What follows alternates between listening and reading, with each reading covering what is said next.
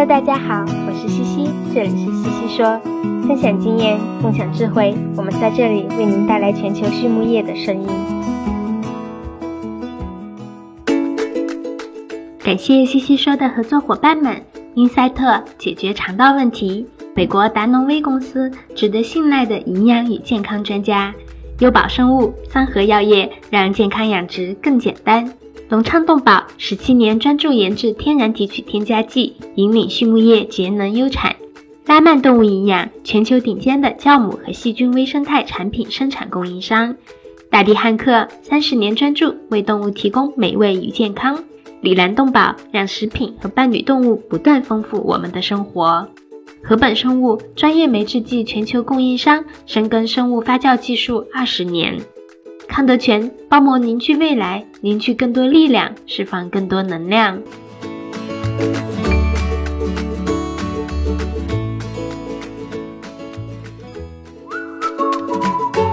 隆昌集团是一家专注研制新型饲料添加剂胆汁酸的头部企业，拥有科技化的胆汁酸生产基地——隆昌胆汁酸。作为集团自2004年创立以来持续研发和生产的拳头产品，采用动物原料提取，是畜牧业提高脂肪消化吸收的代表，在饲料安全、绿色养殖、食品安全道路上扮演重要的角色，得到了国内外客户的高度认可。隆昌集团致力于为饲料厂、一条龙企业。和养殖者提供立体化的指导和服务，借以实现帮助六千家优秀的饲料企业和一千万养殖者安全创富的美好愿景。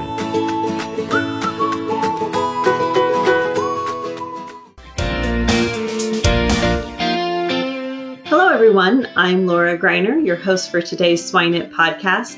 And with me today, I have Sarah Pardell, who is currently a customer operations individual for our Swine It program. Sara, how are you today? Hi, Laura. I'm good. I'm super excited to be here today and speaking with you. Thank you so much for having me. Oh, we're glad to have you on today. Sara, um, and we're not really going to talk about what you're currently doing at Swine It. We, we kind of want to go back maybe in a little bit of your experience, and some of our audience may not be familiar with you. So maybe take a couple moments here and just explain a little bit about yourself and your background. Sure, absolutely. So, um, I graduated from Iowa State uh, in 2014 with my bachelor's degree in animal science. And then directly after that, I started managing about a 6,000 head breed to wean uh, sow unit uh, for about eight years until I recently transitioned to the customer operations unit here at Swine It. So uh, predominantly in uh, sow units uh, is my and managing sow units is you know mostly my background. Yeah, and I think that's a, really good conversation to have today. Um, we've had a series of conversations with different groups on labor and what that's going to look like going forward, and um, you know, it's it's something we talk a lot about. It, it goes beyond labor, right? It's it's really how we relate to our people and our staff and and um, even how we communicate with our managers. And so I really kind of wanted to take that focus today rather than how can we be more efficient in the farm, but rather how do we encourage, support, train, educate our farm staff that we do have. And so um, maybe let's kind of start a little bit farther in your background. Did you have much swine experience before you jumped into your first job?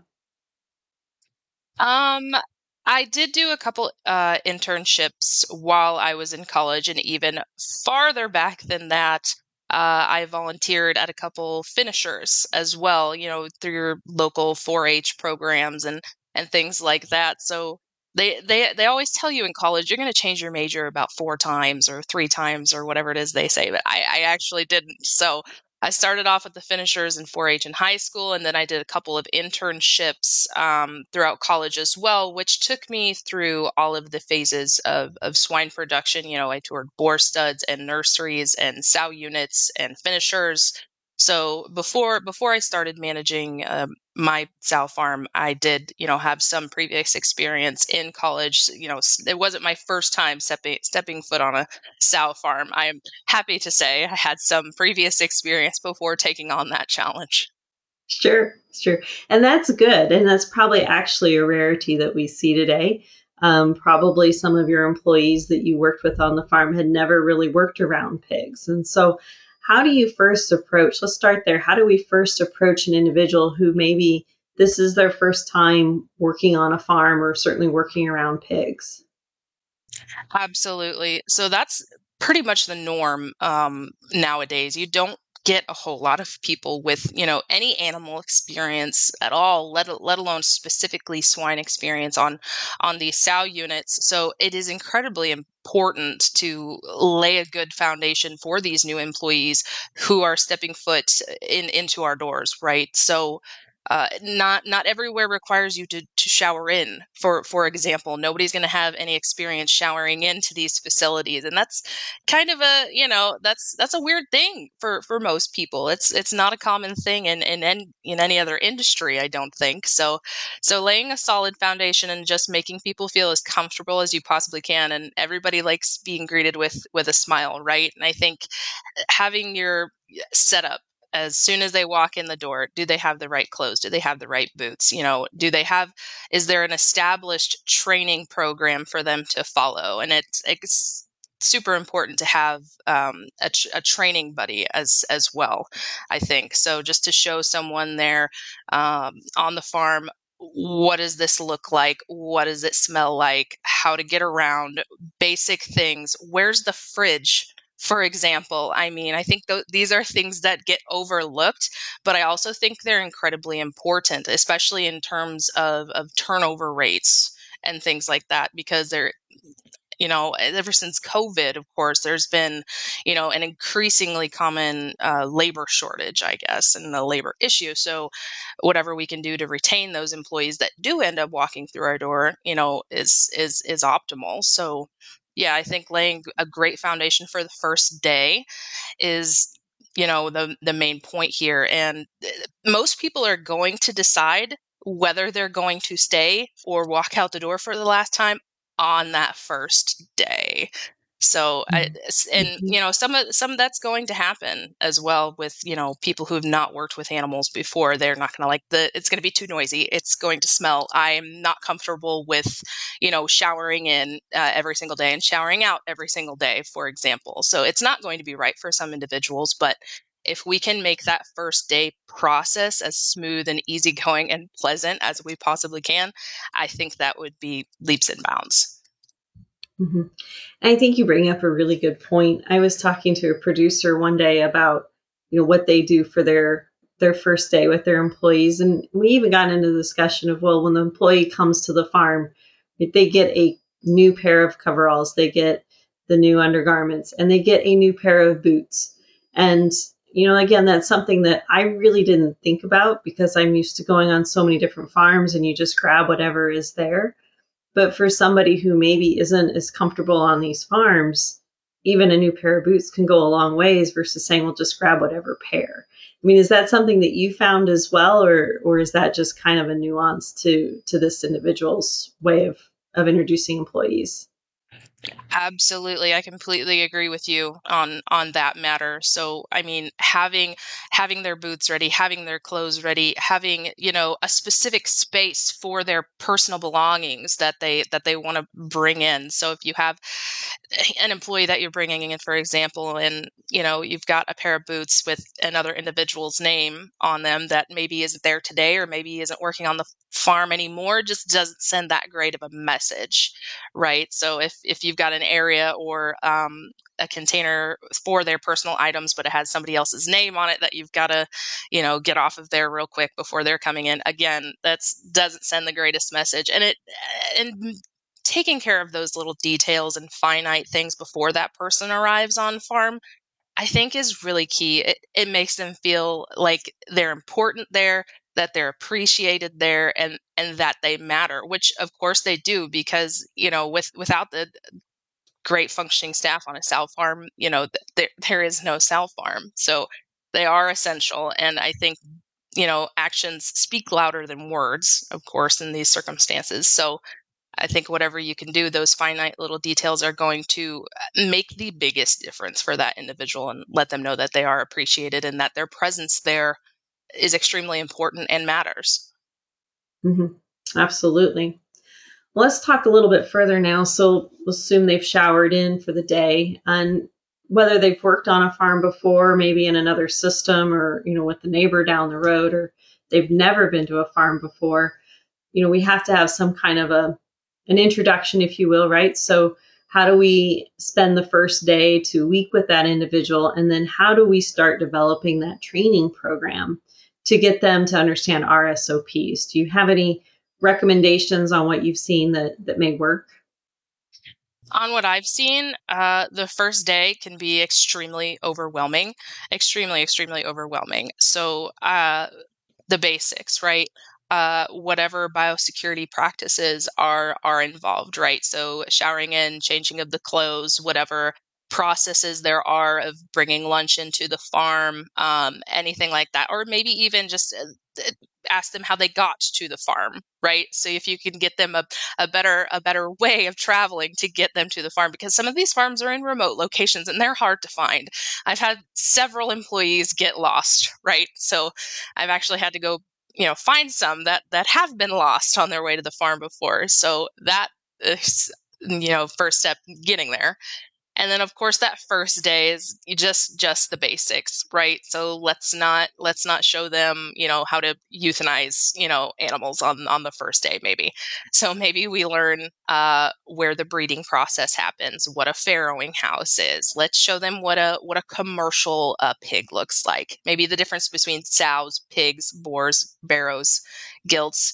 Maybe even telling the difference from barrows barrows and gilts you know could be done on the first day so ex- extremely, extremely basic where everything is at, you know, how to clock in, how to bring in your lunch, uh, introducing them to the team name by name. So having lunch together and introducing that that new person to the team because that is also extremely intimidating on the first day is meeting, you know, this team of however many people you have, you know, from different backgrounds.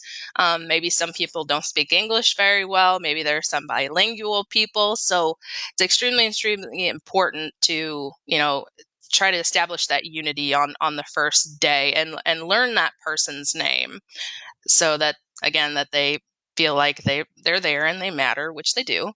So and then from there um as far as training programs go, then you, after the first day, then my recommendation would be then to slowly pick things up from there uh, based on uh, documentation, how to document things, and steadily from there and then maybe even there's monetary uh, value added to that as well with with this training program on a step by step basis in order to keep employees engaged and motivated and and confident right? Confidence confidence is key in these specific areas. And maybe there's one person on the team that's better at training people and has more patience than others right? So i think that's you know really really valuable in in that aspect. Mm-hmm. And I heard you say earlier, maybe lining them up with a training buddy. And I think that's interesting because we oftentimes will say, well, it's either the farm manager's responsibility if it's, you know, wean to finish barn, or if it's a sow farm, maybe it's whatever division. Maybe it's the GDU manager, the bearing manager, the breeding manager to take care of the new person. But when I hear you say the word training buddy, that's not really what I'm picking up. Would that be fair? Uh, correct, correct. So, I mean, as in in my experience anyway it's it's everybody's responsibility to, responsibility to on the farm to you know train our new employees make them feel welcome spend time with them that kind of thing so obviously you're not going to take a native spanish speaker and put them with a person who speaks only english to to train them for example. That's not going to work out very well for us. But um, based on you know maybe personalities and things like that you can set them up with this one person for that day or maybe several weeks um, so that they get to know that person and they get to know the new person. And so that way their confidence grows and that way they could establish a friend on farm as well. I found that's extremely beneficial as well to just have somebody to confide in and someone to, you know, hold your hand through maybe some of these things that you're not exactly comfortable with yet. So I've, I found this extremely beneficial in employee uh, retention as well.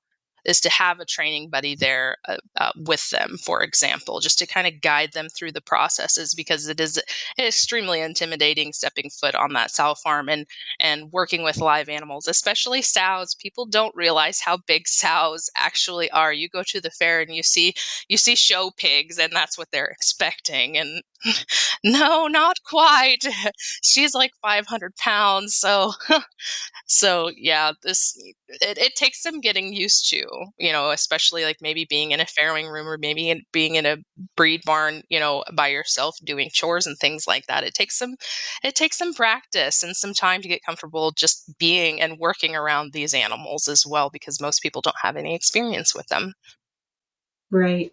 What do you think is a realistic time frame for training? Do you, I mean, would you expect an employee to be fully trained within a month, within three months? What's what's kind of your expectation in terms of being trained?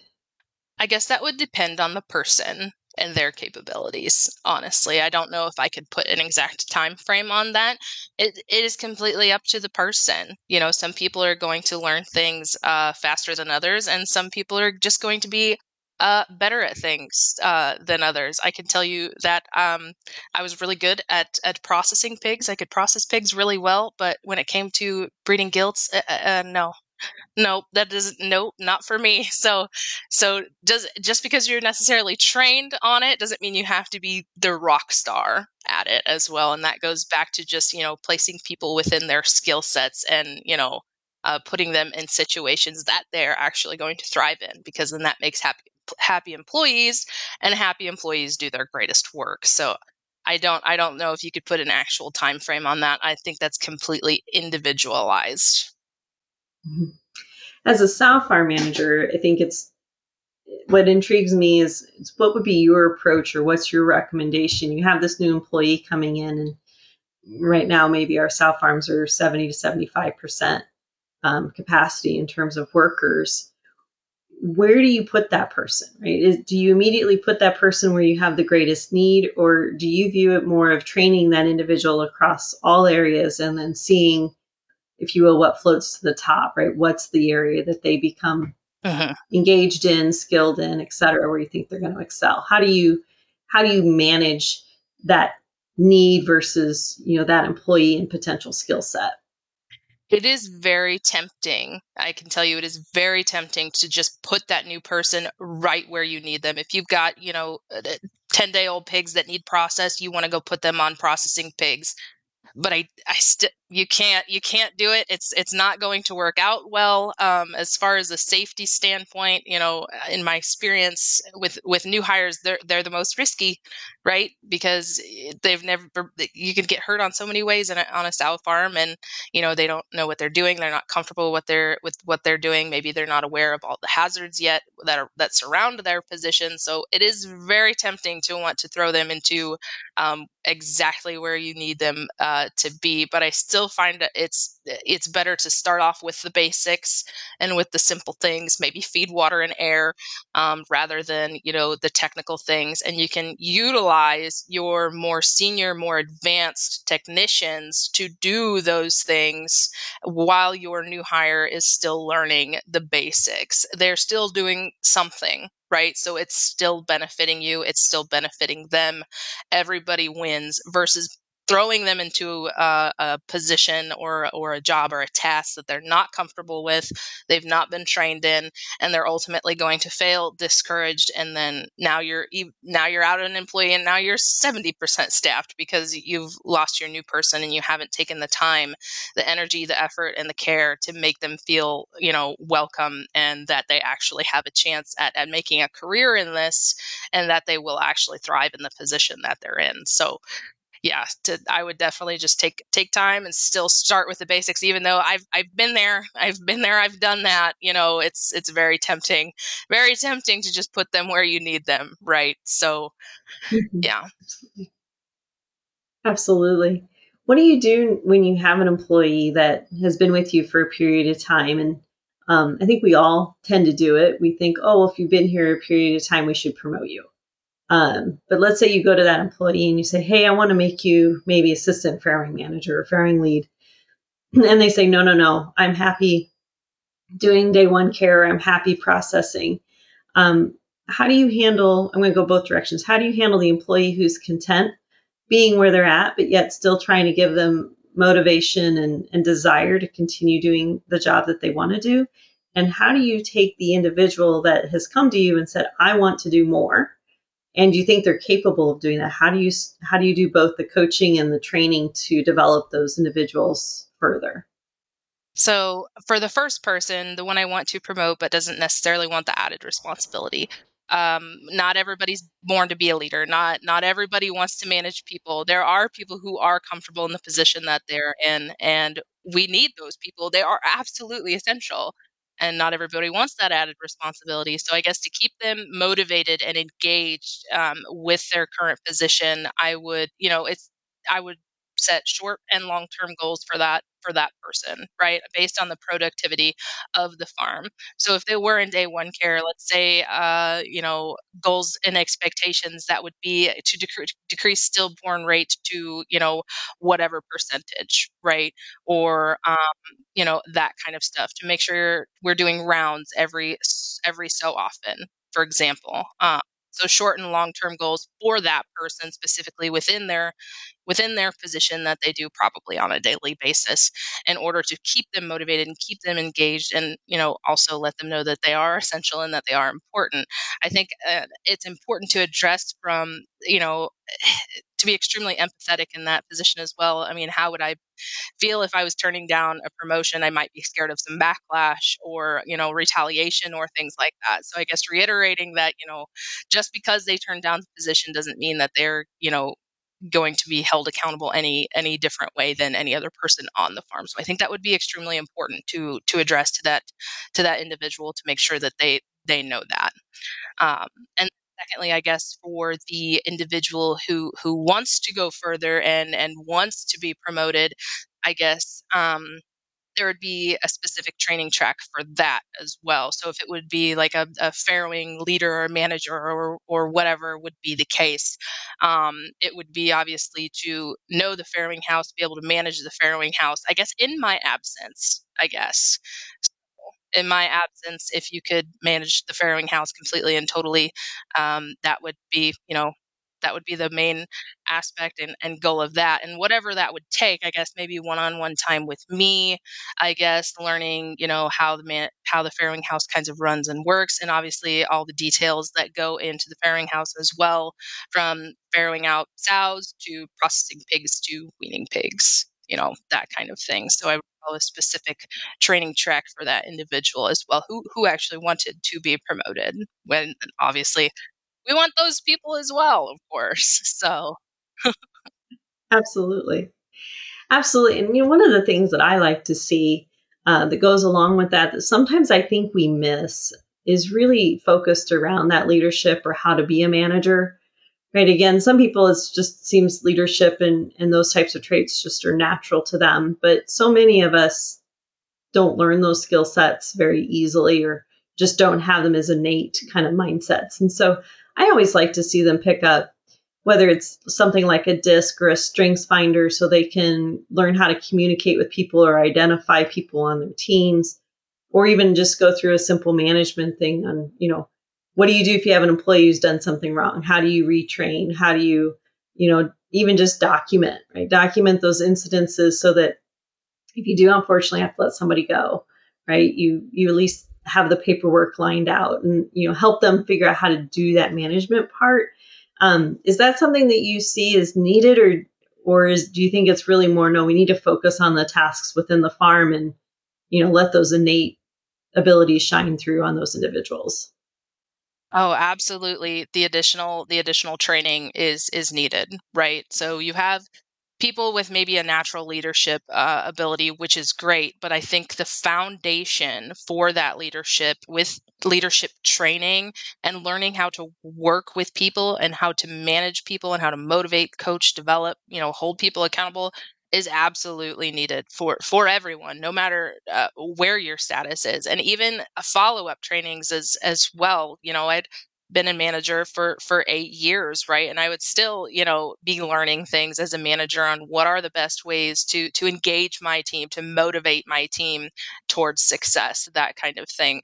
So absolutely i think that that training is needed. Yes you will have individuals who are more inclined to those natural leadership abilities than others but i still think it's something that everyone could could benefit from and uh, continue to develop to develop those skills because you, you're never done learning how how to work with people and how to manage people and how to motivate people. I mean, I've I've said from the very beginning, you know, the pigs are the easy part, even with PRRS and PED and ASF looming, you know, there in the background, you know, that kind of stuff. Even with that stuff there, pigs are the easy part. It's it's people that are the hard part, right? So because people come come in all different shapes and sizes and all different personalities and what maybe motivates this person doesn't motivate this person over here right so I, I, that and it's extremely hard to navigate when to when to push and and when to you know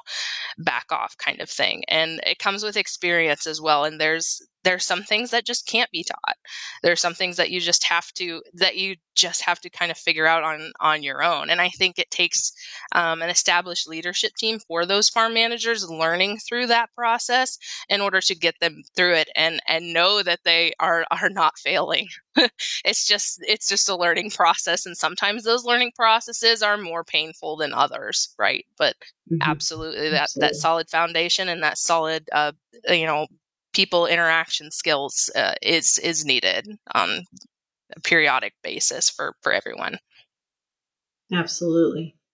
The other thing that I I heard you say a couple of times now is you talk about the team and whether it's working in a system that has multiple wean to finish barns and every farm manager right comes together and, and has a meeting or it's a sow farm and you have your farrowing group it's separate from your breeding group you know how do you get the group to see it as a cohesive team because I think it's really easy to end up in your pocket, right? I'm working in this barn and you know whether I'm by myself or I'm doing this task by myself, you know, how do we get to see the bigger picture? How, what do you see is beneficial to encourage that team development?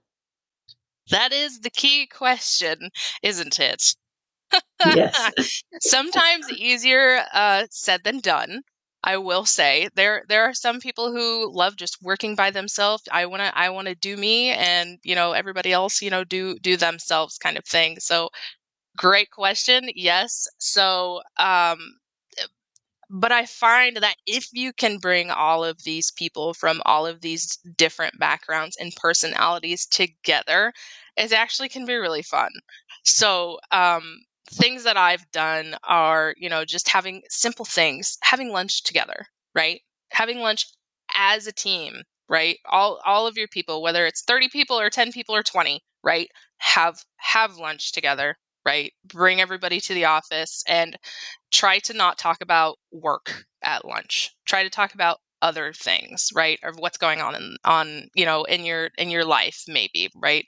And you can't force it right? People have to want to participate that kind of thing. But i found that that's helped quite a bit um, especially you know especially when with all these people and all these different backgrounds you bring them together you talk about things that are not work related it tends to bring people together. You'll have people laughing at the break table instead of just sitting there silently and it's different from other workplaces right? You can't go out to lunch you know most of the time to eat with your coworkers if if you want to. You're you're there so you might as well make the best of it kind of thing. And having group gatherings have have a christmas dinner have a thanksgiving dinner celebrate the holidays decorate the office you know it's it really is the little things that bring people together like that. And it's not you know it, it's not that difficult right? So if these are small things that you know i found that has really helped bring bring the team together. And maybe during you know one of those meetings where you have everybody together you come up with a common goal right? So what what is our goal for the farm for this this week? What is our goal for the farm this month or this quarter? Something that everyone can contribute to and not only talk about it but also uh, track it track it how however you want whether it's a checklist you know on the wall or you know anything like that. Give give them something all to work towards that they all can contribute to not you know not only the specific goals for individual people like decreasing stillborns and and things like that but let's let's get the farm to whatever PSY this quarter and what are how are we going to get there? Or you know what?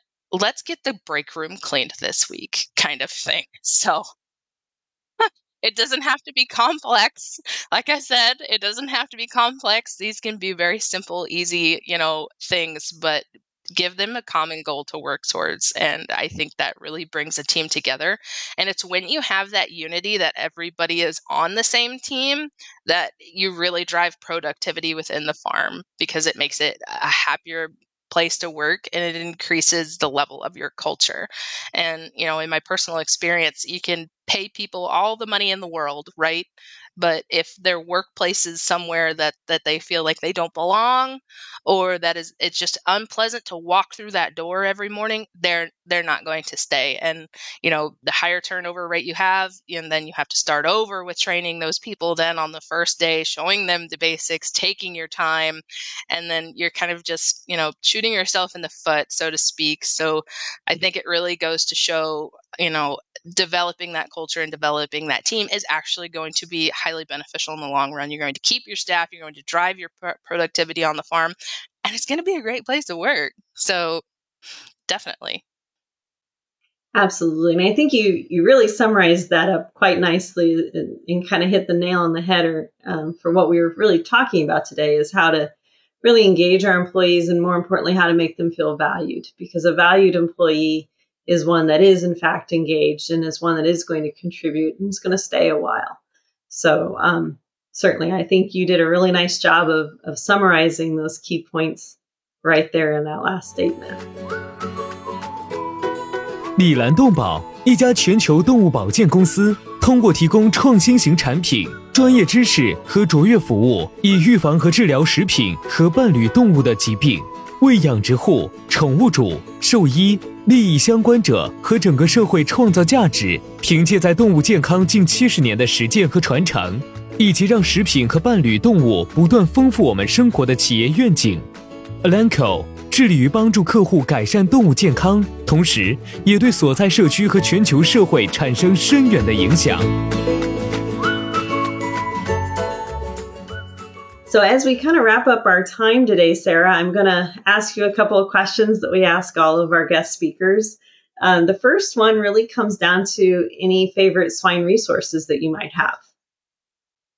Okay, I might be a little bit biased, but I do love the Swine It podcast. All right. So and and I'll tell I'll tell you why, I guess, not only because I work with them, but because it, it allows you to get so many different perspectives from so many people within our industry in such a short amount of time right? So um, working in the industry that we work in, you know, uh, maybe it's biosecurity, maybe it's because the farm's 50% staff, but you can't get to, you know, everywhere across the world to to pick these experts brains on you know their areas of expertise. So the dissemination of knowledge in such a short amount of time in a conversational aspect like we're doing here is is really easy and it's convenient. So i would i would have to say the It podcast of course. Of course Well, how about something that's not swine related? Is there anything that you're currently reading that you'd recommend to the audience? Um, I am reading a book right now, or listening, I guess. I listen to books.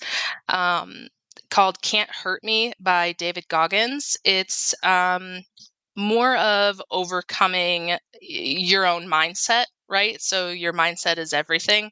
So it's about moting, motivating yourself to do the things that you don't want to do kind of thing. So it's overcoming your own doubts and making you more more self-aware kind of thing. So that one I'm I'm currently reading and it's it's it's really eye-opening. I could tell you that. That's interesting. I haven't heard that one yet. I'll have to look that one up. So the last question we ask is really around if you can think of somebody in your life that you've defined as successful, what's a key trait that they have that you think's allowed them to be successful? Hmm. I would say They would have a great amount of perseverance, um, flexibility, and adaptability. I would have to say.